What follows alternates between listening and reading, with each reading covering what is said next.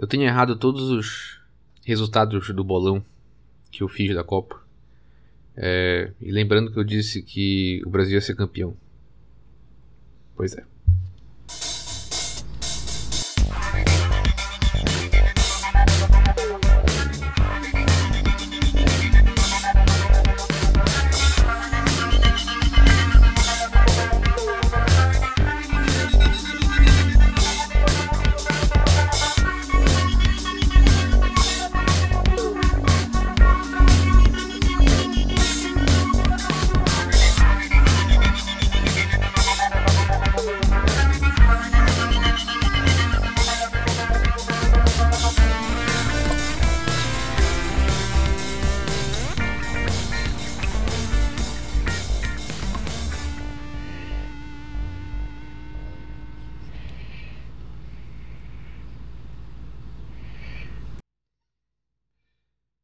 Sem Imagem Podcast, o seu podcast sobre crítica de filme e, excepcionalmente, sobre Copa do Mundo, nesse período agora.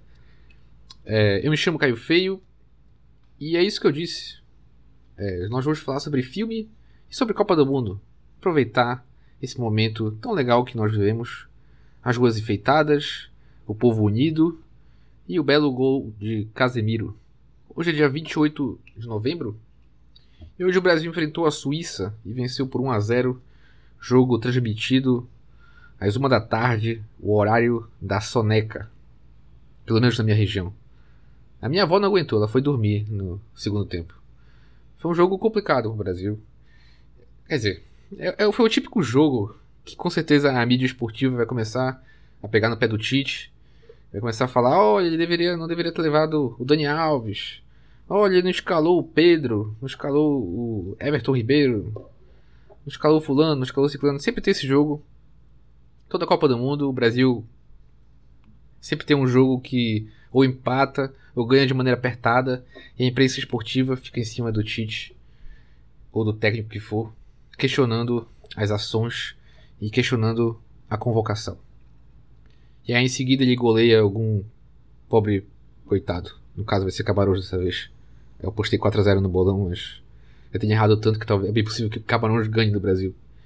Acho que nunca aconteceu isso, pelo menos não em Copa do Mundo, mas em Olimpíadas acho que aconteceu algo parecido. Foi a Nigéria que ganhou algo assim. Eu já fui bastante fã de futebol. Comprava revista Placar, assistia a ESPN, Mesa Redonda, Bate-Bola Debate, Bruno Formiga, Mauro César, sabe essas coisas. Eu era muito louco pro futebol. Mas eu fui me desiludindo. Eu não sei se já comentei isso aqui, mas fui me desiludindo. Não é desiludindo, na verdade. É que eu, eu torço. Torço, né? Torcer é uma, é uma coisa que. Não sei, é, é estranho, mas. Enfim, eu acompanho. Eu gosto de acompanhar os jogos do Real Madrid. É, eu só escolhi o melhor time do mundo para acompanhar, né? Mas enfim. E eu acompanhei o tricampeonato do Real Madrid. Com o Cristiano Ronaldo fazendo gol final e fazendo três gols contra o rival na semifinal e foram foi tipo foi um êxtase assim, foi um período de êxtase.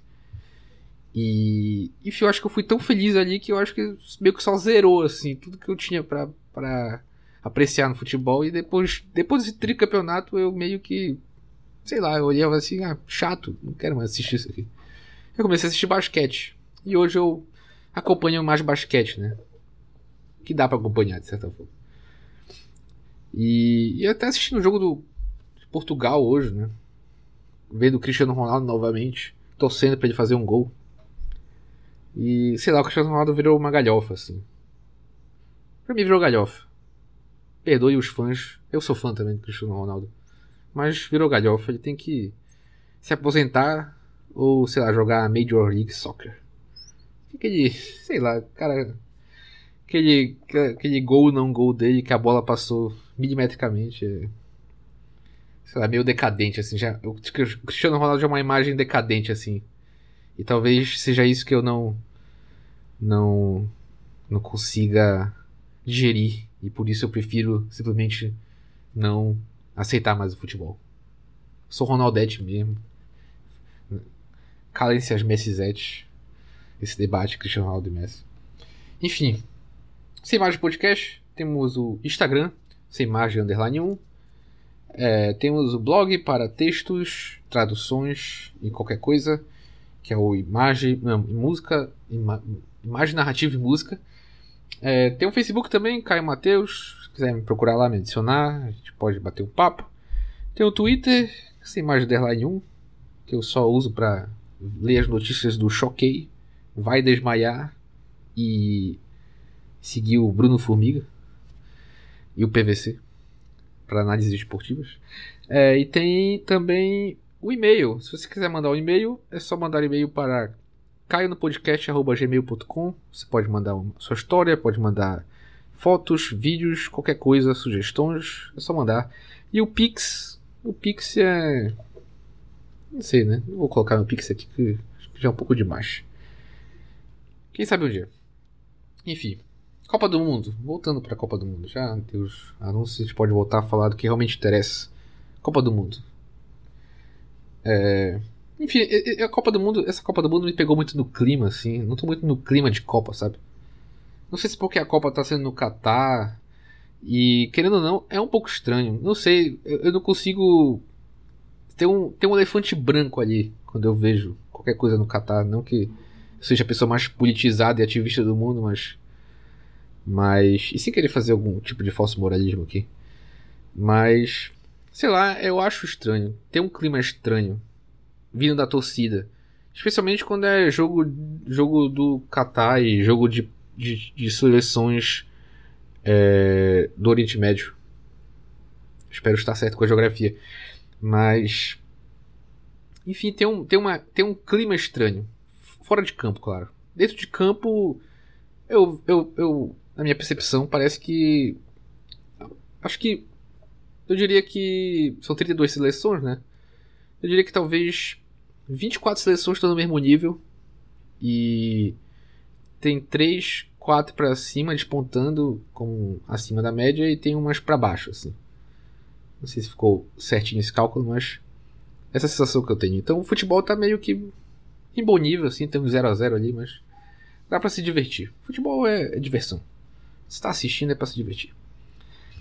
É, enfim, mas tem essa coisa, né? De, de hoje, inclusive, eu tava vendo uma, uma chamada, né? Uma reportagem pré-jogo, assim, do cara falando bem do estádio 4967, sei lá das quantas, que é o estádio ecológico e pode ser montado e vai ser disponibilizado para países de terceiro mundo utilizar, é o estádio de containers, é muita evolução. E sei lá, só dar é, meia hora de Google, ou sei lá, assistir qualquer jornal e ver que o tanto de trabalhadores que morreram na construção, não sei se desse estádio, mas de vários estádios, e todas as questões. É, todas as questões de direitos humanos envolvendo o Catar. É aquela velha história, né? Aquela velha. Aquela velha situação, aquela velha narrativa de construir um shopping em cima de um cemitério indígena. Não sei se vai fazer sentido, mas da minha cabeça fez sentido. No sentido de que, ah, tá um clima estranho aqui, né? É, será que é porque morreu um monte de gente construindo esse, esse, esse estádio e, e, e eles trabalhavam em condições que até Deus duvida? E. Enfim, então ah, mas ficou um clima estranho, sabe? É aquela mesma coisa de. Ah, esse shopping foi construído em cima de um cemitério indígena.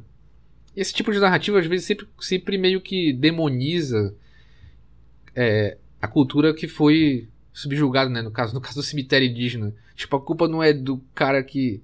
Cara, não, é do povo que construiu o shopping em cima do cemitério indígena. A culpa é do cemitério indígena é por ser um cemitério indígena. Entende? Isso é assombrado, digamos assim. A culpa não é do shopping. Pô, construiu um shopping em cima de cemitério indígena. Acho que a gente tem que rever algumas coisas aí, parar de, de construir shoppings em cima de cemitérios indígenas e parar de escravizar é, pessoas em trabalhos subalternos. E não vamos longe, isso acontece às vezes no quintal de casa. Eu nunca esqueço de um belo dia que eu pedi um iFood.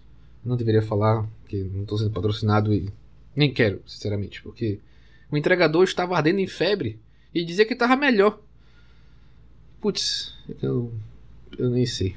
É difícil. É difícil até comentar sobre. Mas enfim, gafes e situações e cemitérios indígenas à parte.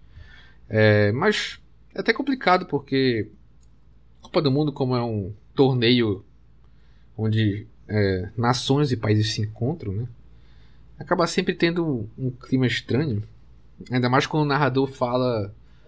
Foi na, na, no canal 7, né? Você sabe qual é a emissora. O narrador tava falando algo do tipo. os países conquistadores. E aí ele. Acho que percebeu, ele foi, corrigiu depois, falou dos outros países, né? Mas eu esqueci qual foi o que usou. Mas eu, o que me marcou foi esse: os países conquistadores. No caso era Espanha e Costa Rica, eu acho. E, e realmente, assim, tipo. É, tem esse elefante também na sala, né? De países colonizadores e jogando contra os colonizados. E, e, essa, e, e às vezes essa narrativa, eu lembro em 2014, quando o Chile eliminou a Espanha na fase de grupo e compartilharam algo do tipo: coloniza nós agora, bora ver. Bem feito. Então fica essa justiça poética da vida e da história você ser colonizado por um país que, como recompensa, você elimina ele na fase de grupo. Eu não sei se, se a balança da história tá, tá certinha, mas. Mas enfim, não bastava colonizar e escravizar o teu povo e ainda vai te golear com os imigrantes. Com teus imigrantes. Tá entendendo? Tá entendendo onde eu quero chegar? esse povo vai te escravizar e vai te golear com o teu povo escravizado. É mais ou menos nessa pegada. Copa do Mundo, galera. Copa do Mundo. É só diversão. O Waka Neymar e o Casemiro Miguel. Casa TV. Um abraço pro Diego Defante. Enfim. Enfim, mas. Enfim, não quero ser também o cara chato pedante aqui querendo falar sobre geopolítica, história, e porque eu nem tenho essa, essa capacidade, essa pretensão, são apenas ideias que vieram na minha cabeça. Se você discordar, se você, se você concordar, se você quiser falar alguma coisa em relação a isso, eu já falei meus contatos ali. Não gostou, pula no meu peito. Enfim, já chega, né, de Copa do Mundo, né? Acho que já deu pra entender. Sexta-feira o Brasil joga contra o Camarões. Eu apostei em 4 a 0 sei lá quanto vai ser. E é isso, já estamos caminhando para pro fim da Copa, né? Já vai acabar a fase de grupo vai entrar no mata-mata. É triste, né? Uma hora tem que acabar. Enfim, é divertido. Copa do Mundo, churrasco, oba-oba. Vamos falar de cinema. Vamos pro filme. Depois de uma transiçãozinha aí. Vamos transicionar aqui. Transicionar. Até um pouco mais.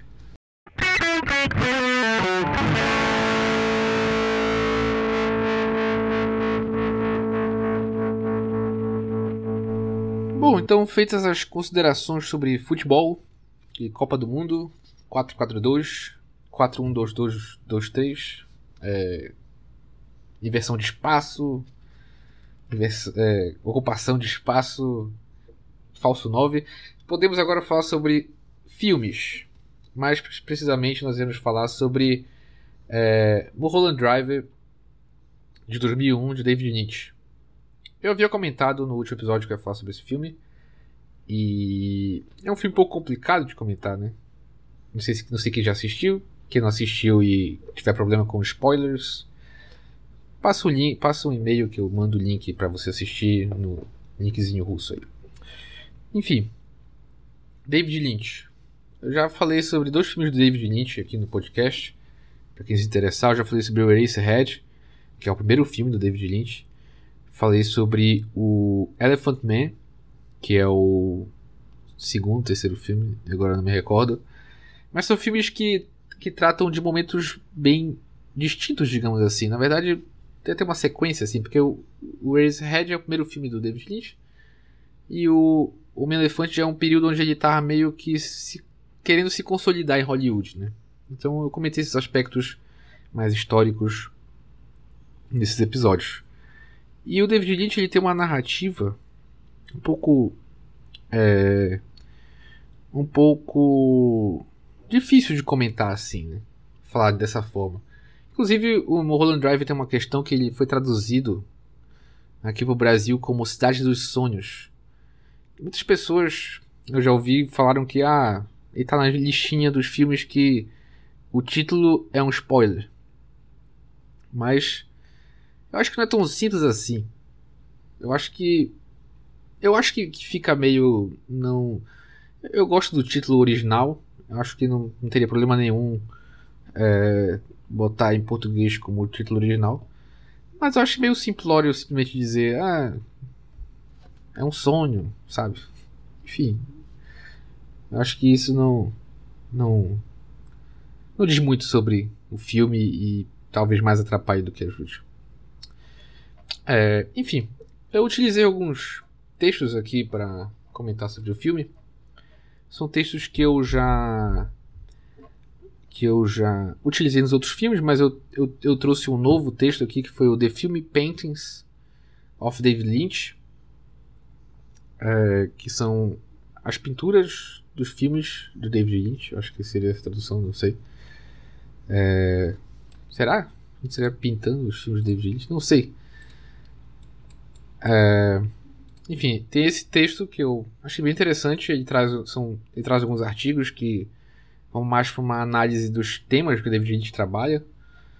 É, eu utilizei também o, o, texto do Justus Nieland, o, que eu também utilizei nos outros, nos outros episódios, que é um, que é um, um, um livro mais de análise dos filmes, né, propriamente dito.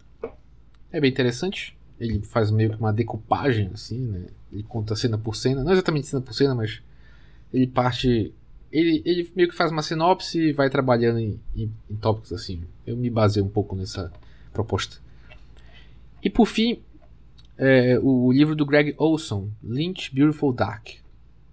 O, o capítulo Road to Dream, Dreamsville, 2000-2001. Esse, esses três textos, né, primeiro texto eu queria falar mais utilizei mais para falar de aspectos temáticos, assim. O segundo, para falar sobre é, tópicos propriamente do filme. Esse do Greg Olson, mais para contextualizar o momento que o David Leitch estava vivendo. Eu acho que ele é um texto bem interessante, biográfico, assim. David Lynch, bem completo. E, enfim, é um texto que eu gostaria de, de ler por, é, na íntegra, assim. E começando pelo texto do Greg Olson, né? Contextualizando o período que o David Lynch estava vendo. Como eu disse, esse filme é um filme de 2001 e o Lynch de 2000 e 2001, o que, que ele já tinha feito até ali? Ele já tinha feito Blue Velvet, que até onde eu sei é um grande sucesso, pelo menos eu adoro. E já tinha feito Twin Peaks, que aí eu sei que é um grande sucesso mesmo e, e é uma maravilha e eu amo Twin Peaks e viva Twin Peaks. Bom, mas ele traz três três situações na vida do David Lynch que aconteceram nesse período que eu acho que ajudam a gente não entender talvez Mulholland Drive, mas pensar um pouco, sei lá, pensar o que, que o David Lynch estava vivendo, né? Então ele conta a história da Call Parade, que acho que teve isso aqui na minha cidade, teve no Brasil, então eu acho que não é difícil visualizar. A Call Parade são essas esculturas com vacas assim, que são temáticas. E. E aqui acho que tem uma na estação das docas, que é, fica uma vaca lá com, com pintada com a bandeira do Pará, se não me engano. Enfim, ficam espalhadas pela cidade essas esculturas de vaca com alguma temática. E o David Lynch, como um artista plástico, né? O David Lynch é primeiro um artista plástico, depois um diretor de cinema. Ele fez a vaca dele, né? E não é difícil imaginar como seria a vaca dele. Enfim, a vaca dele foi uma vaca um pouco polêmica, era uma vaca meio que toda amputada, assim, é, sem cabeça e com as tripas de fora, algo nesse sentido, e digamos que assustou a assustou o governo da cidade de Nova York, né? O governo conservador, que reagiu negativamente à obra do David Lynch, ficou com mimimi para cima da obra do David Lynch e foi condenado a obra do David Lynch e acabou meio que meio que durou uma hora e meia, salvo engano, a exposição dela, e depois ela foi excluída da Call Parade. Coitado de nossas crianças, né? Ah, pense nas nossas crianças. Enfim, então David Lynch viveu esse momento onde ele foi censurado, foi excluído né, da, da exposição. Mas além disso, nesse período o o Lynch ele também se, se, se envolveu com política, não exatamente ele se candidatou, mas ele se envolveu com um candidato, de, um candidato né, à presidência. E Ele meio que auxiliou, ajudou de certa forma, assim. Que acabou, o candidato acabou perdendo, né? Quem ganhou a eleição foi o George Bush. Foi isso mesmo? Com certeza foi isso. George Bush, 2002. Deve ter sido esse período. Agora nem sei se a eleição dos Estados Unidos foi em 2002, mas enfim, resumo, resumo da ópera é que o, o Lynch ele tava nesse período de derrotas assim. Ele teve essa situação com a Copa Raid, ele se se ele participou da campanha de um candidato à presidência dos Estados Unidos que perdeu.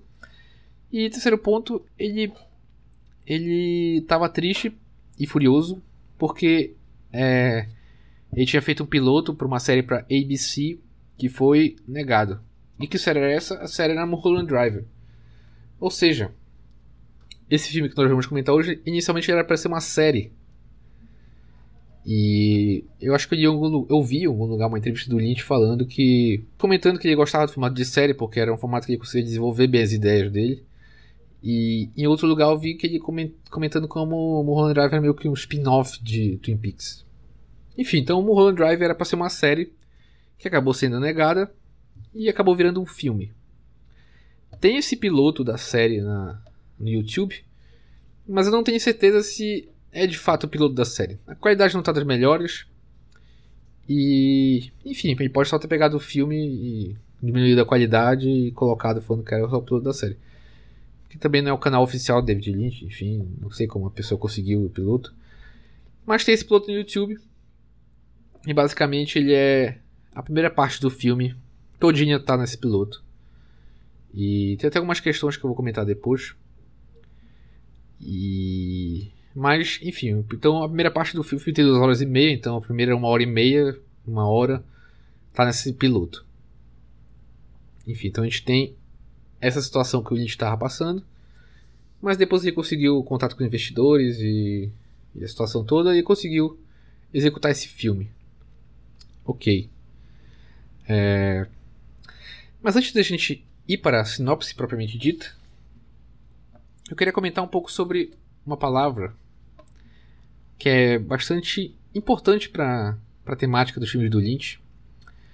E nesse momento que eu utilizo o texto do, do The Film Paintings of David Lynch, que, que nesse texto específico ele comenta sobre um curta que o David Lynch fez para uma homenagem para Lumière, e eu acho que no futuro eu vou fazer um podcast sobre esse filme, que são vários curtas utilizando as câmeras que eram utilizadas pelo Lumière. É... Mas enfim, esse texto comenta sobre como o sistema de Lynch ele tem um aspecto é, do estranho. E estranho aqui eu, foi uma tradução rápida que eu fiz para uncanny. É... E esse texto comenta como o cinema no início não tinha tanto tanto não era tanto uma um meio para narrativas assim, era mais para exposição. E é isso que o Lynch tenta fazer nesse curta que ele faz para esse para essa homenagem pro Lumière. E e comenta também como o cinema do Lynch sempre, sempre meio teve, o cinema do Lynch sempre teve além de evocar esse sentimento de um Kane, ou estranheza, é, ele também teve sempre esse, essa questão de não ser exatamente narrativo.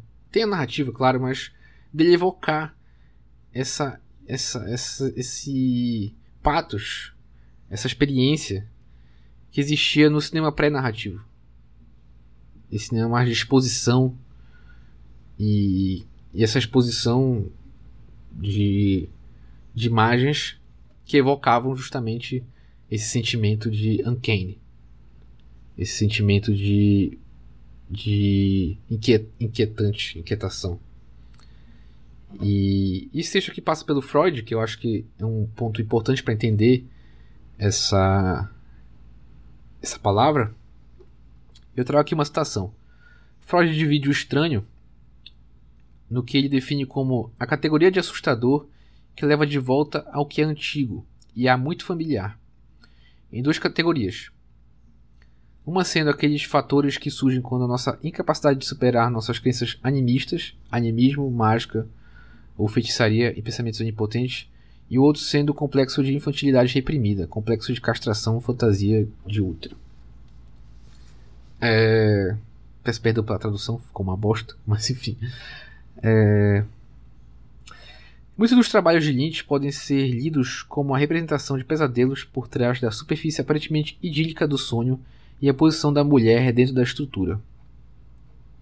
A relação entre casa e traumas familiares nos trabalhos de Lynch apontam um aspecto vital importante do estranho. O medo da invasão e um espaço abertamente seguro do lar de uma força que pode estar na casa o tempo todo. Então, é, partindo do Freud e dessa, desse aspecto da relação com a casa, é, eu, eu, interpreto esse, esse, essa terminologia. É, no Freud, o texto do Freud seria um Heimlich, como esse medo já o que nos é familiar. Inclusive, o termo em alemão talvez ajude mais a entender isso, porque familiar seria Heimlich, e esse termo que o Freud utiliza é Unheimlich, então seria bem próximo do familiar. É, e o que evoca esse, essa questão mais primordial que o Freud comenta nessa situação que eu citei agora há pouco, essas incapacidades e traumas infantis reprimidos, essas crenças animistas, é, enfim. E agora uma citação do Roberto Harari, comentando sobre. É um acolhimento, núcleo caloroso onde cada pessoa pode sentir segura, segurança e abrigo. Aqui falando da casa, né? Porém, a família é também um lugar onde o indivíduo passa por as piores experiências que ela ou ele vai sofrer. Aqui está falando sobre a família, na verdade. Então, isso aqui também trazendo essa questão do familiar e da casa. E o ritmo utiliza muito isso. Essa questão da casa, essa questão do lar, como esse espaço, esse locus, onde existe essas, esse estranho, esse inquietante. E o Elite faz muito esse contraste, especialmente na, na série Twin Peaks e, e, e, no Blue Velvet também fica bem claro isso. Esse contraste entre esse caloroso, esse familiar é, e esse sinistro e inquietante que tá lá ao mesmo tempo. Então, no Blue Velvet é a orelha que o personagem encontra num, passeando pela, pelo subúrbio. E aqui no Mulholland Drive é, é uma mulher nua quando você entra na casa da sua tia, que é uma velhinha calorosa. Enfim, vou entrar mais no Mulholland Drive logo mais.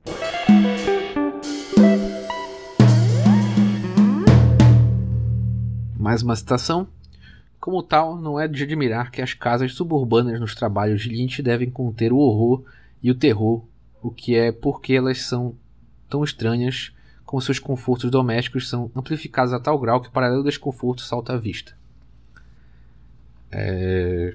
E aqui um aspecto que eu achei interessante, dois aspectos na verdade. Primeiro, nessa citação, Lynch sente que filmes podem ser sonhos, que a audiência está entrando em um mundo de sonho, como nós vemos. Como nós vemos. E falando sobre o som, o som funciona ao longo dos filmes de Lynch produzindo um contínuo torção performativa, com que é produzido em um efeito misterioso e afeta o espectador. Os filmes de Lynch incorporam sons ao longo e dentro das imagens, e não são separados para, pela produção. Inclusive, você consegue assistir é, trechos da gravação do Mulholland Drive e tem essa questão do Lynch gravar o som da cena em si, não ser uma dublagem na pós-produção. Não acredite, isso é muito comum. Às vezes o som realmente. Os diálogos são gravados na pós-produção e a gente nem percebe. Mas o Lynch utiliza esse diálogo na produção, na hora que está gravando, no caso, né? Essa questão do sonho também, né?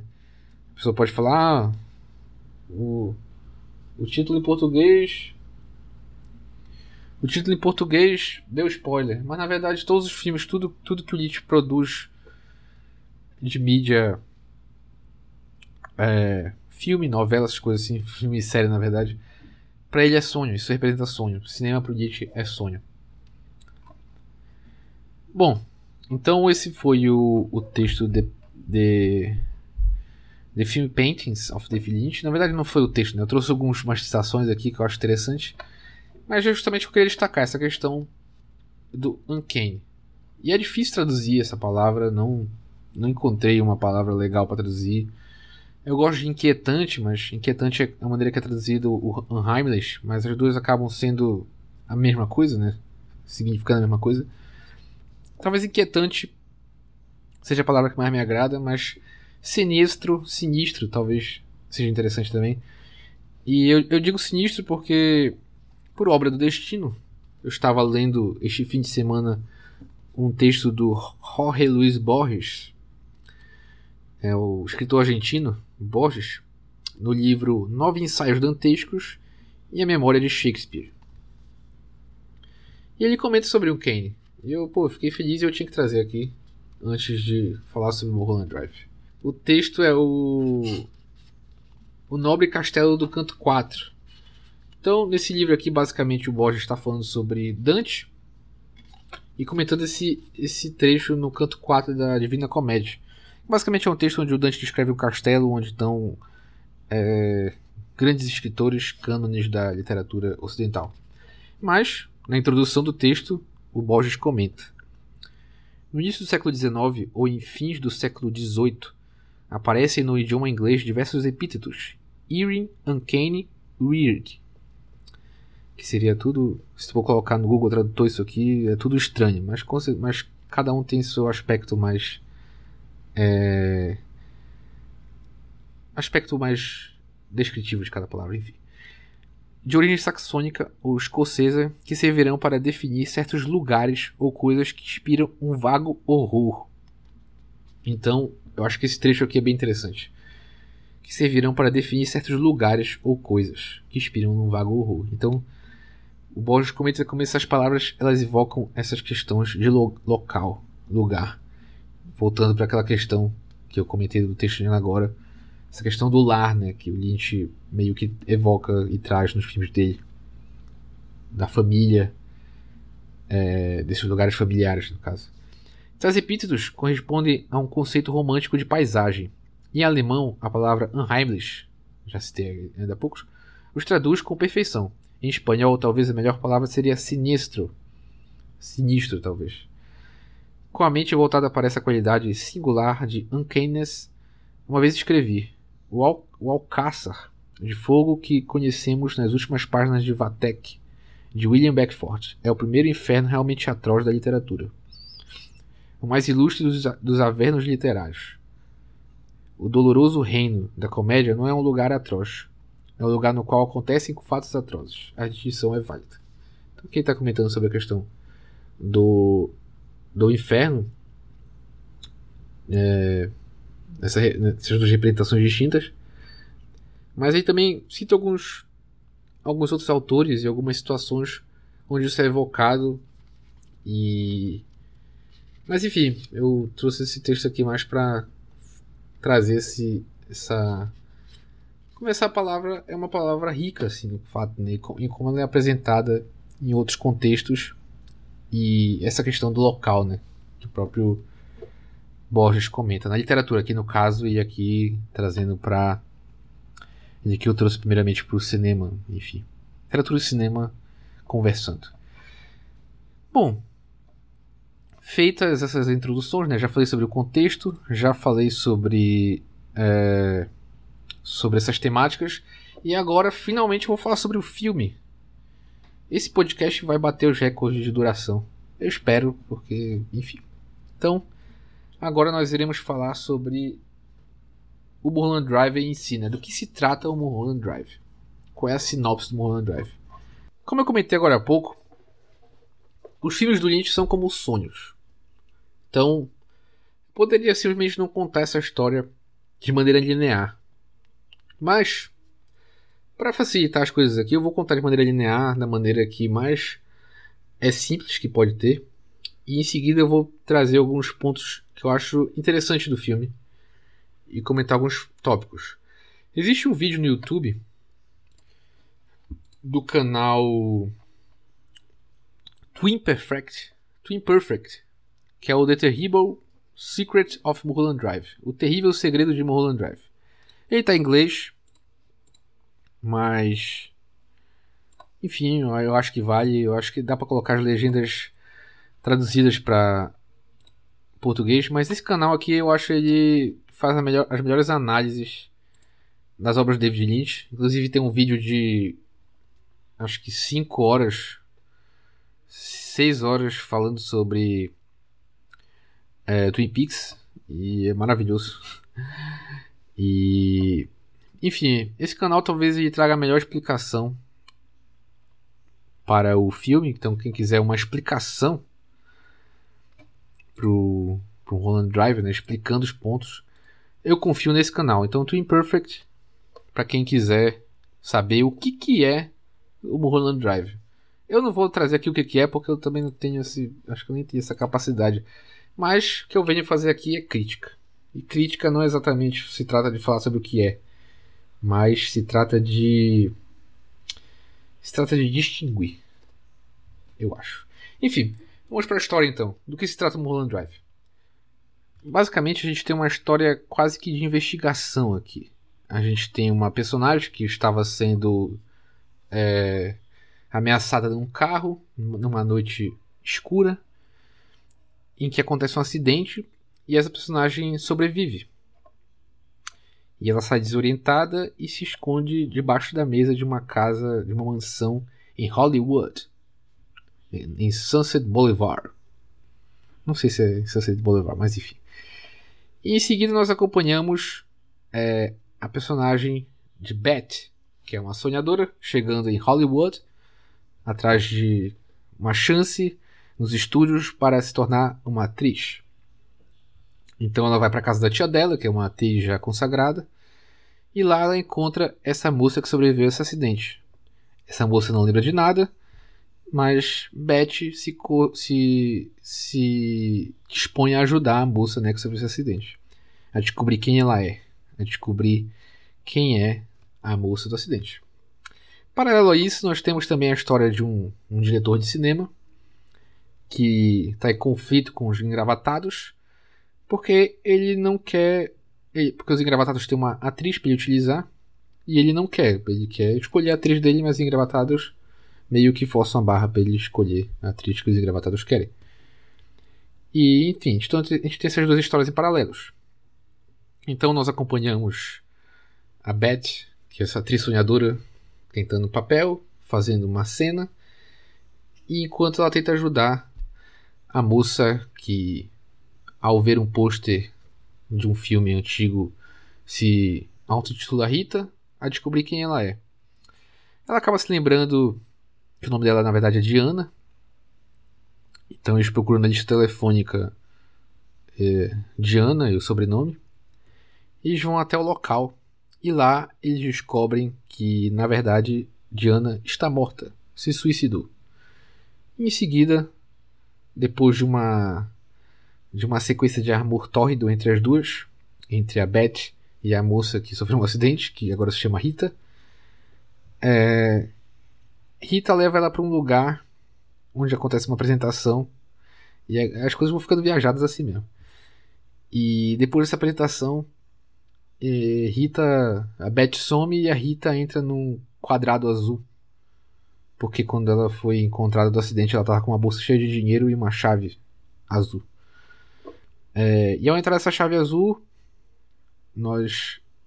É como se a gente acordasse, né? De um sonho. Mas agora nós descobrimos que, na verdade, Beth era Rita. Era Diana, na verdade. E ela é uma atriz sem muito sucesso. E ela tem inveja da Camila Rhodes, que agora nessa realidade que é quando a pessoa está acordada, a Rita, na verdade, se chama Camila Rhodes e ela já é uma atriz consagrada. E a Beth, que na verdade é, se chama Diana, é uma atriz que queria estar no lugar da Camila Rhodes e pelo olhar a gente percebe a inveja dela. E ela namora com o diretor e tal. E no momento onde ela percebe que que a Camila Rhodes ela namora com o diretor, vai se casar com o diretor. No acesso de ciúme, ela contrata um assassino, um pistoleiro, para matar a Camila Rhodes. E, e no final ele mata, né? Porque, porque sim, porque ele foi pago para isso. E ela é consumida pela culpa de ter matado a amiga, ou na verdade, a, atriz que ela admirava, ou invejava, né? Admiração e inveja caminhando juntos. E ela, tomada pela culpa, que se materializa em imagens de idosos sorridentes gritando, ela se mata. E o filme acaba. Então, essa é a história de Mulholland Drive. Enfim. É, é, é, difícil, na verdade, contar essa história de maneira linear. Essa foi o mais linear que eu tentei fazer. E ainda assim, existe um ponto onde a história fica meio. Fica meio. Eu vou dizer confusa. Mas tem essa quebra, e essa quebra clara, assim. É, e eu digo isso até no sentido da narrativa, porque antes da, das duas, né?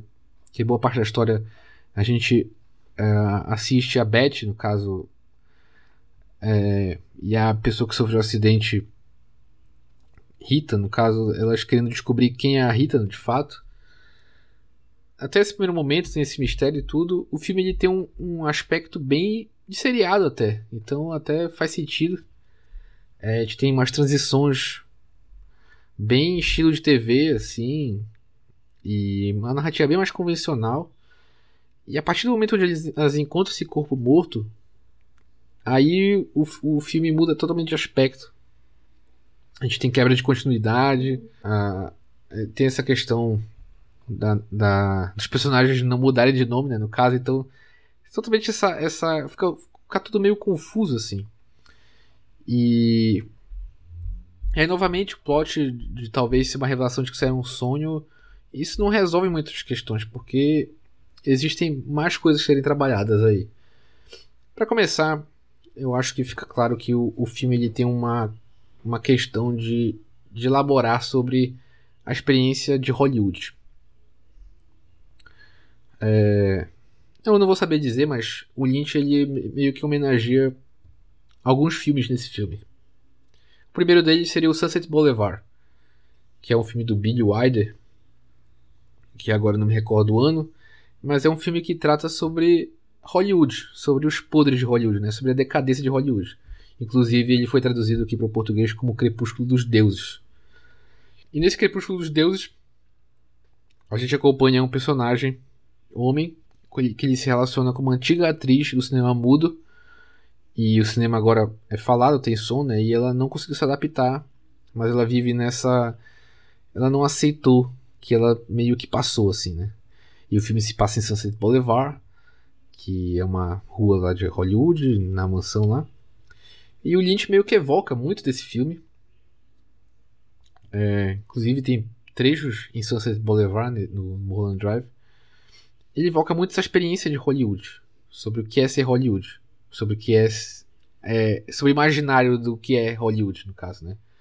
Mas no Sunset Boulevard a gente tem uma atriz em decadência, né? Ou seja, o crepúsculo, o fim.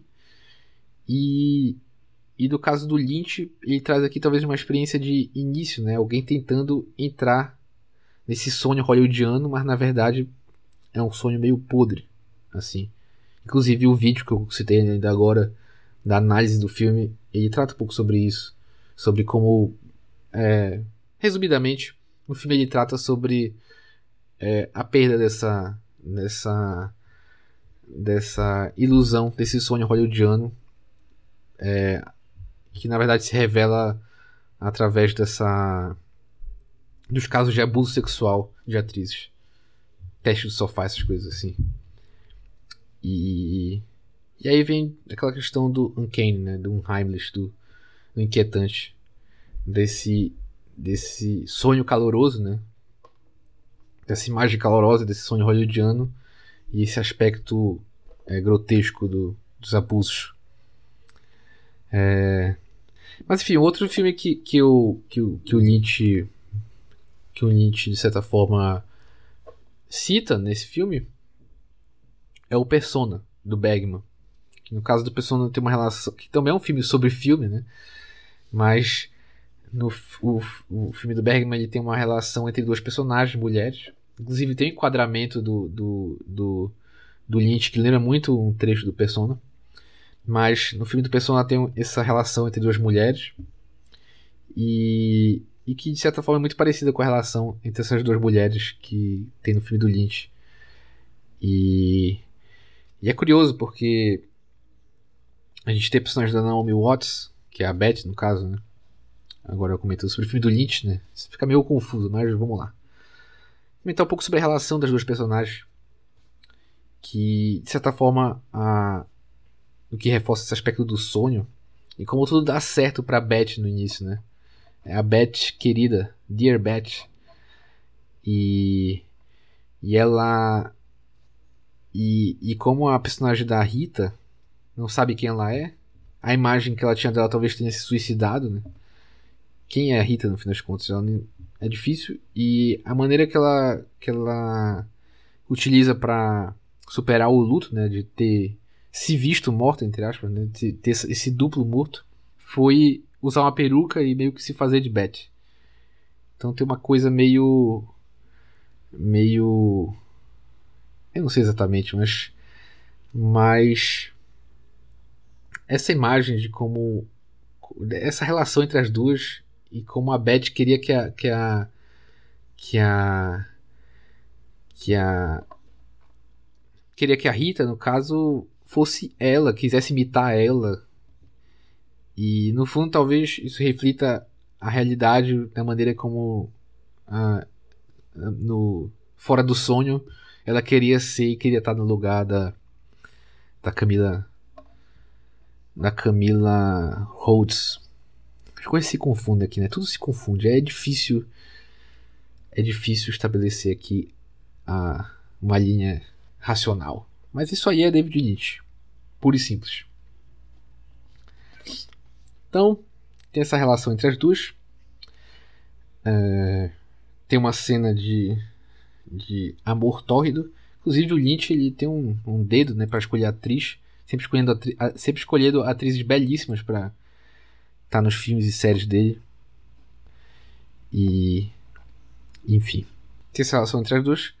Mas, para além da relação das duas, também tem o personagem do diretor, né? Que é o. O nome do diretor. É o diretor Adam Kesher. Que no caso ele quer fazer o filme dele, mas engravatados querem que ele, que ele faça com a Camila Rhodes, no caso no sonho, né? Enfim, é, é meio difícil seguir uma linha racional. Que eu vou, eu vou falar das cenas, assim, não falar de nomes. Mas a gente tem esse diretor que ele quer fazer esse filme.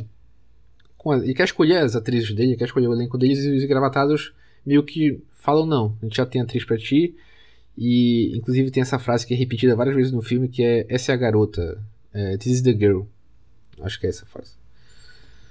É, e enfim, então tem essa escolha da escolha do elenco e, e, e essa representação do de quem decide os filmes ser essas figuras engravatadas, é, meio inacessíveis, essa alta cúpula.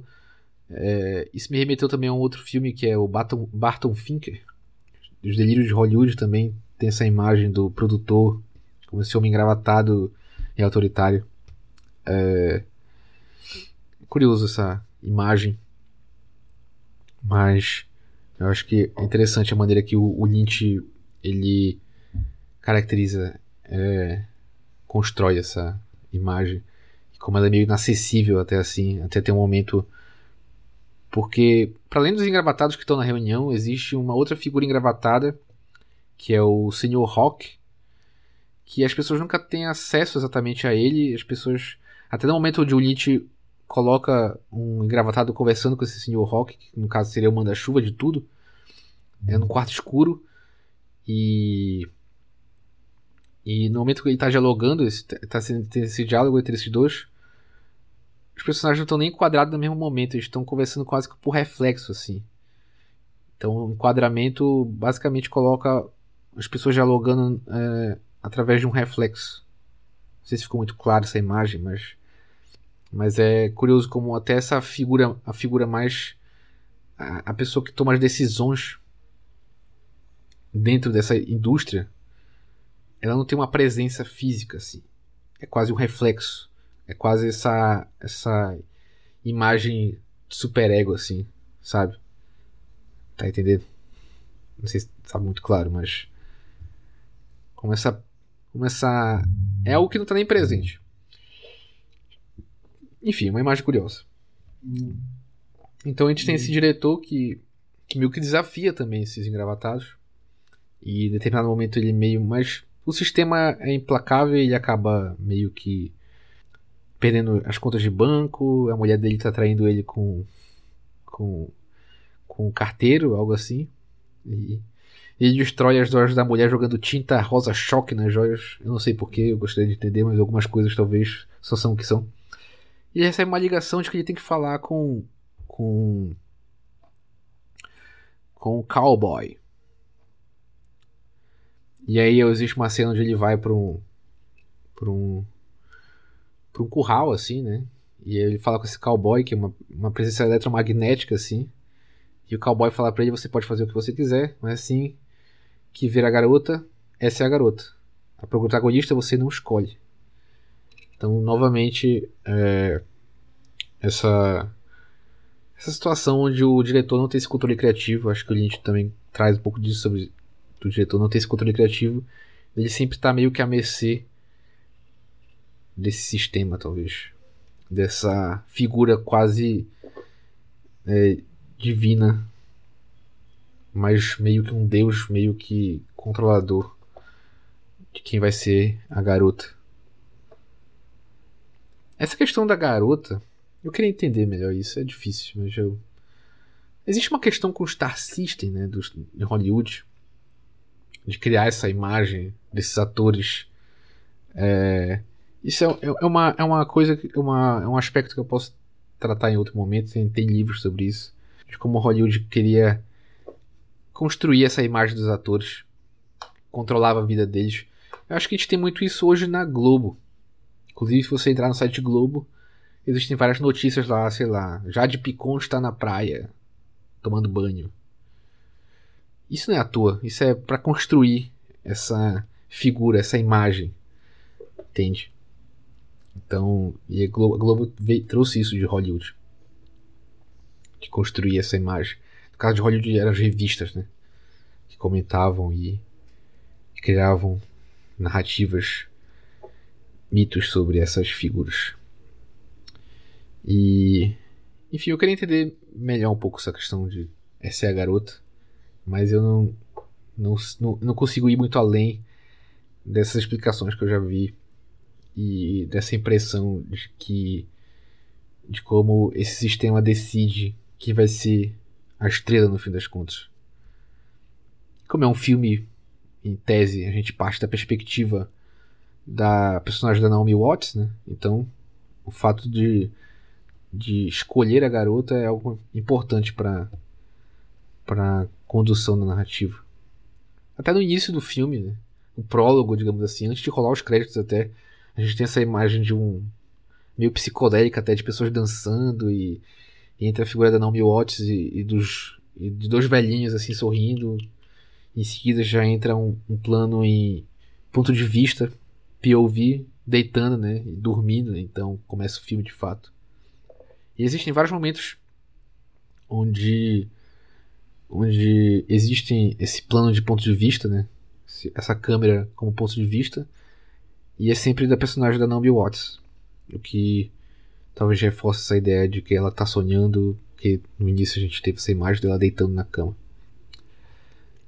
Mas sobre essa imagem do cowboy, a leitura que eu faço dela, eu tinha feito na primeira vez que eu assisti, é sobre esse, essa, esse de novo, essas, esses mitos que Hollywood cria, no caso, né? No caso, a figura do cowboy, é, o gênero de western, o gênero de velho oeste, foi um dos primeiros gêneros consolidados é, no, na indústria americana. Era o western e o, o gangster e musical talvez, mas já no sistema sonoro isso. Mas, enfim. Então, esse, essa figura do, do. desse cowboy no filme é quase como se fosse uma. Não sei, talvez. É, esse imaginário. Essa ideia de cinema. Não sei, eu tô tentando encontrar aqui, né? Tentando encontrar aqui ao vivo que seria essa imagem do cowboy. Mas. Seria. Eu acho que vai muito para essa questão desse imaginário desse gênero, desse, desse, dessa imagem do, do cinema americano, né? De fato. Então, o, o, o, o gênero do western como essa como esse essa temática definidora do cinema americano e talvez esse cowboy represente é, o cinema americano em si. E ele falando pro diretor que ele não vai decidir isso. Que vai decidir é o sistema. Ou a indústria. Ou simplesmente Hollywood. É Hollywood que vai decidir quem vai ser a estrela quem vai ser a garota. Bom, então esse era o trecho do do diretor que eu queria citar, né, o Adam Kischer, que tem tem uma certa semelhança com o David Lynch, né, o, o Topete, o Tupete. Mas para além desse personagem, existe uma cena importante também, que é bem no meio do filme, né, logo depois que elas encontram o cadáver, que é no Clube Silêncio que depois da, da, relação que elas têm, né, a personagem da Beth e da Rita, a Rita começa a ter um, um ataque assim e começa a falar silêncio, silêncio, silêncio em, em espanhol mesmo. E elas vão para esse meio que para essa casa de parece um teatro assim. E tem várias pessoas assistindo essa apresentação, onde tem esse esse interlocutor interlocutor não, né? Onde tem esse apresentador e ele comenta sobre essa questão do som e fala sobre as várias texturas de trompete, assim, trompete com surdina, trompete sem surdina. E sempre repetindo que não há banda, não há banda, não há banda.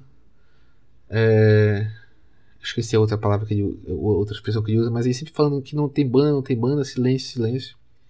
E aí coloca, aparece o trompetista, o trompetista toca, e depois o trompetista para de tocar, né? Fingir que tá tocando e o som continua. Em seguida entra uma cantora e ela também tá cantando e, e é uma letra que fala sobre amor e perda. É... E E de novo, ela, existe um momento onde a cantora simplesmente cai no chão desmaiada, desfalecida, e a música continua, a voz dela continua.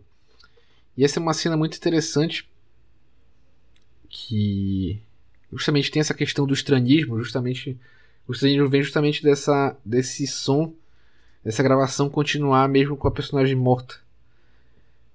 É a mesma coisa se eu estivesse falando aqui e vocês descobrissem que eu já morri. Você pensou nisso?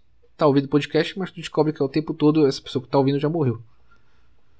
Acho que é um pouco disso. Eu não, eu não consegui, na verdade, é, descrever o que é isso talvez isso seja um Kane, né? Seja esse estranismo que dá. Então, o Nietzsche evocando essa questão do desse sinistro, né? Desse inquietante, através de como é, essa tecnologia, no caso a gravação, ela, ela, como isso, isso, o aspecto é, inquietante que, que há nisso, no caso, né? E isso me lembrou um pouco o, o Videodrome, o filme do do David Cronenberg, que comenta um pouco sobre isso, mas aí utilizando mais a questão da gravação de vídeo como uma nova carne e como como a vida de fato, né? Como a existência de fato. É, mas esse trecho do, do Lynch, né, nesse teatro, esse teatro do silêncio, né? E há pessoas esse repetindo tiradas vezes silêncio, silêncio. Inclusive, a última palavra do filme é silêncio. É, eu acho que vai muito para esse lado, essa questão de evocar esse inquietante através da gravação, através do som. O som, talvez, como algo que é inquietante, de fato. E talvez seja um comentário do Lynch é como o cinema sonoro trouxe esse aspecto inquietante para pro cinema de fato, porque nem sempre o cinema teve som assim de fato, som, diálogos, enfim, o cinema nem sempre foi sonoro. E como o Nietzsche é um, é um filme sobre cinema, sobre talvez essa nostalgia de como eram as coisas antes, talvez isso evoque como talvez esse avanço trouxe ao mesmo tempo esse esse inquietante para o cinema. Talvez, né? Não sei. Minha interpretação aqui. Então, esse trecho seria como o som trouxe o aspecto inquietante pro cinema. Não que o cinema já não tivesse, né? Mas, enfim.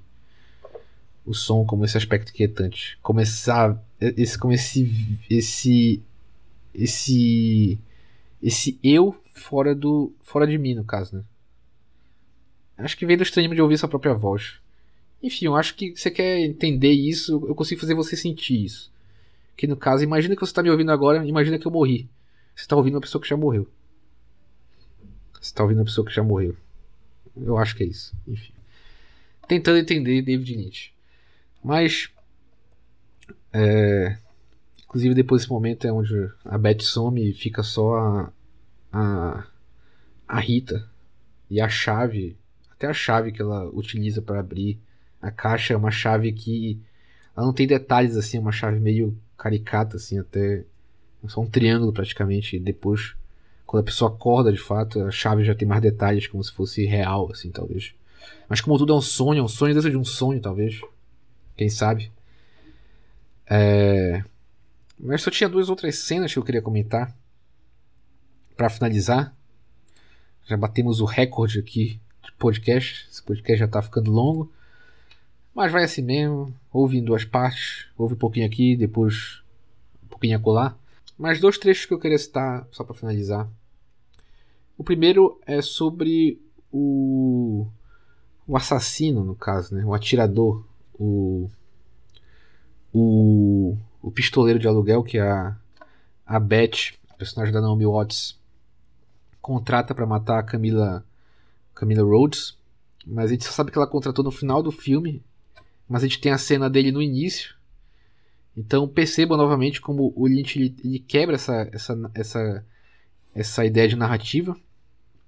A maneira que ele utiliza para quebrar, existem várias maneiras de tentar quebrar essa narrativa do cinema. E o Lynch utiliza essa maneira, no caso, né? Meio que utilizar esse aspecto meio onírico de coisas que acontecem no fim, mas na verdade acontecem no início e quebra essa progressão lógica. É, então, no final do filme a gente conhece esse personagem como sendo contratado pela pela Naomi Watts para matar Camila Rhodes, Camila Rhodes. Mas no início a gente vê esse personagem conversando com outro e eles estão comentando sobre o acidente que aconteceu e talvez seja o acidente que a gente acabou de assistir. E esse personagem é, comenta sobre um livro que é a história do mundo em números de telefone. E o personagem do assassino mata ele com. silencia ele, né? Com, com uma arma com silenciador. Em seguida, ele sem querer atira numa mulher que está numa, numa porta, duas portas de distância. Então a gente ouve ela meio que gritando, de novo essa questão da voz sem a presença do corpo, né? É... A voz tem a presença do corpo, né? Interessante isso, gostei dessa frase. A voz tem a presença do corpo. Enfim, essa cena toda é bem cômica, assim, né? é construída de maneira bem cômica. O Lynch utiliza sons bem cômicos, assim, é bem no início do filme. É, desse, desse assassino matando esses funcionários nesse prédio com uma arma de silenciador e é muito curioso. Ele quer matar as testemunhas, digamos assim, né? Depois ele mata o zelador, ele silencia até o aspirador de pó. Então ele, ele tá atrás do silêncio novamente, né? Então essa questão do silêncio. Não sei. Não sei exatamente, mas. Eu queria entender essa cena, mas eu também não vou fingir que eu, que eu sei alguma coisa. Eu vou ser sincero que eu não. Eu não sei o que essa cena quer dizer. Novo, essa questão do silêncio, né? Ele quer evocar o silêncio. Ele tá atrás, ele quer acabar com, com as testemunhas, não sei. Mas ele tem esse, ele leva embora quando ele mata todo mundo ali esse livro que é o livro com a história do mundo pelos números de telefone. Bom, e essa questão do telefone é comentada pelo Justo Nealand, uma certa ênfase nas tecnologias de comunicação, especialmente vocais como telefone, microfone e falante. Tecnologias da desapropriação humana, da voz, da agência, do autocomando. É, então, de novo, essa questão da voz ser presença humana, dessa desapropriação da voz, né? Do, do, do que é humano, né, de fato. É, inclusive, o texto do Justus Dylan comenta que nos anos 90 estavam tendo muitos filmes, estavam tendo muitos textos sobre a questão da experiência cinematográfica. E, ele parte dessa questão de como Mulholland Drive é um filme sobre a questão da experiência, da exploração da experiência cinematográfica. É, partindo da Susan Tag, que é uma crítica, acho, acho que eu citei quando eu falei sobre sci-fi. Mas é curioso isso. É, lembrando agora um, um filme que eu comentei aqui foi o Segundo Rosto, que como essa questão do rosto é meio que definidor da nossa nosso eu, né, da nossa persona, né? E, mas o Lynch ele evoca essa questão da voz como esse aspecto de, de pessoalizar e, e, como retirar isso é, como a voz é, essa questão da voz sem a pessoa, sem a presença como um aspecto que evoca a impessoalidade. E, e o filme tem muito essa, essa questão do telefone, tem sempre essa imagem do telefone e usa os personagens usando o telefone. E esse personagem rouba a história do mundo através da, dos números de telefone, né? Seria talvez a história do mundo através dessas vozes. Não sei. Não sei. Eu sou sincero que eu não sei. Não sei o que Nietzsche quis dizer. É outra coisa que é bem evocada no filme é a questão do café também. Todos os personagens bebem café e sempre quando tem café no meio acontece alguma coisa. Isso também em outras obras do, do Lynch, como Twin Peaks. Mas, para finalizar, vou citar o último último trecho, talvez seja o, o, um dos trechos mais famosos do filme, que é no Winx, no Sunset Boulevard. Winx basicamente é um, uma cafeteria, não existe esse tipo de restaurante aqui no Brasil, talvez. Uma cafeteria que, que serve almoço, jantar, enfim. E a gente tem essa cena, que inclusive essa cena não tá no piloto, de um personagem comentando com o outro que ele queria ir lá porque ele sonhou com aquele local. E é um diálogo bem bem simples assim, é plano e contraplano, mas tem essa câmera flutuando no, no ombro dos personagens. Essa câmera meio flutuante, então são dois personagens conversando nesse Winx. E um personagem falando que ele queria vir ali, que ele tem tido sonhos estranhos. E que ele via. É, e que ele via o interlocutor dele ali no balcão e ao mesmo tempo ele via uma pessoa, um rosto, através da parede. E ele comenta que há um homem nos fundos, atrás deste lugar, consigo vê-lo através das paredes. Tomara que nunca veja esse rosto fora do sonho. E então ele comenta desse sonho que ele teve e que ele não quer ver esse rosto fora do sonho. Em seguida o interlocutor diz que tudo bem. E ele vai pagar a conta, né? então ele se encontra na mesma posição que o que o rapaz tava, sonhou com ele, né? O personagem fica aflito. Ele leva ele para os fundos e vai para os fundos né, desse restaurante e vai passa pelo telefone novamente, né, imagem do telefone e a câmera fica em ponto de vista. Ele segue uma décima escada e tem um muro, um muro que dá para um, um caminho que não dá para ver o que vai desse caminho. Você tem que passar por esse muro. E a câmera vai se aproximando, se aproximando, e aí entra um susto, um jump scare, né? Uma figura uma figura horrenda assim, uma figura justamente de novo inquietante, sinistra. E, e ela entra rápido, né? Entra um som rápido assim. E, e, a maneira que a figura entra em cena é uma maneira não natural, né? Tem essa questão do estranhismo de novo, esse antinatural. Que ela entra quase como se fosse um carrinho assim, tipo. Ela entra em cena sai de cena, meio que meio movimento. E entra um som rápido e, e. Enfim, uma figura bem forte assim. E é uma cena bem forte e assusta assim. E funciona bem. É. E, de novo, essa é uma cena que, que eu acho que remete a essa questão do, do inquietante, porque é uma figura que está escondida atrás de um muro, nos fundos desse desse dessa cafeteria que é um lugar aconchegante que o Lynch sempre evoca isso tem no Twin Peaks também. E como essa figura essa figura horrenda é, esse demônio esse monstro sim tá aos fundos disso. E e no final do filme esse sonhador né ele aparece quando a personagem da Naomi Watts está contratando o pistoleiro para para matar a Camila Rhodes é. Enfim. É, eu acho que era isso que eu tinha pra comentar. Não sei se alguma coisa fez sentido aqui, mas. É, eu tentei, né? Eu tentei. Eu dei o meu melhor, mas foi difícil. David Lynch é, é legal. É legal porque é difícil, é divertido. Enfim, eu espero que eu tenha conseguido provocar em você pelo menos a vontade de assistir esse filme, se você não assistiu. Mas se você tiver alguma interpretação sobre algum dos tópicos que eu levantei aqui, ou sobre o filme em si, algum comentário sobre o filme, eu tenho interesse, porque eu acho que esse é o tipo de filme muito legal para conversar sobre. Uma hora e doze de podcast, eu estou exausto, suando que nem um porco, é, cansado. Eu tentei, eu tentei entender esse filme para trazer aqui. Mas é difícil, sendo sincero, tem coisas que eu simplesmente não entendi. Eu não entendi. Quer dizer, eu entendi, eu talvez tenha entendido, mas eu não consigo descrever racionalmente. Talvez seja essa a intenção né, do Nietzsche, na verdade. Ele, ele fala isso numa entrevista.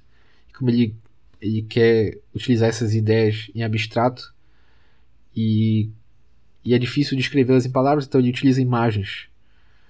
E eu acho que tem essas coisas que é difícil descrever por palavras.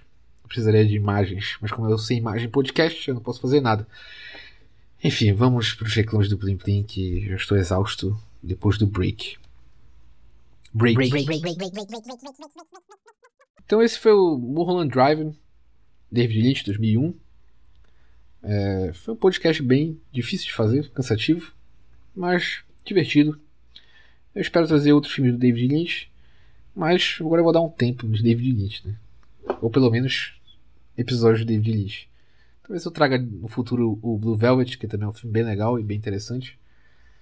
Mas por hora, a gente vai falar sobre uma, um negócio mais simples no próximo. Eu quero falar sobre é, canibalismo. Eu disse que ia ser algo simples. No próximo episódio vocês verão. Espero que ainda esteja na Copa do Mundo, porque eu quero comentar sobre o Brasil também. Enfim, esse foi o Sem Mais Podcast. Se você tem alguma mensagem. Ah, na verdade, nós temos uma mensagem. Antes de terminar, tenho que ler a mensagem dos nossos ouvintes aqui, até para incentivar quem quiser participar a ver como eu leio as mensagens aqui. Então recebi uma mensagem aqui no cainopodcast.gmail.com Mensagem da Rafaela Comentou aqui sobre o Despertar dos Mortos e o Tempo, 1978. Gostei do episódio. Tudo que você falou sobre o tempo me remete àquele filme chamado Questão de Tempo, 2013. Bom, Procurando aqui no, no Google, Questão de Tempo é um filme com a. com a Rachel McAdams. Essa Rachel McAdams, é, eu lembro dela daquele filme Diário de uma Paixão, assistindo numa viagem no ônibus. Bom, eu não assisti esse Questão de Tempo. Quem assistiu, me diga. Eu não sei do que se trata, mas quando tiver oportunidade eu assisto e comento. Mas enfim, seguindo o e-mail da Rafaela aqui ele chega numa conclusão parecidíssima com a sua. Sugiro colocar os meios de contato na aba de sobre do seu perfil do Spotify. Obrigado pela sugestão. Feliz ano de podcast. Obrigado, Rafaela. É isso então. Esse foi o e-mail da Rafaela. Quem tiver um e-mail, alguma coisa para mandar, é só mandar para e-mail cair no podcast ou Instagram ou qualquer coisa. Sugestão. Querem que eu assista ou questão de tempo? Ela não pediu, mas eu também não. Não sei. Enfim, esse foi Sem Mais Podcast. Qualquer coisa, tô por aqui. Um forte abraço.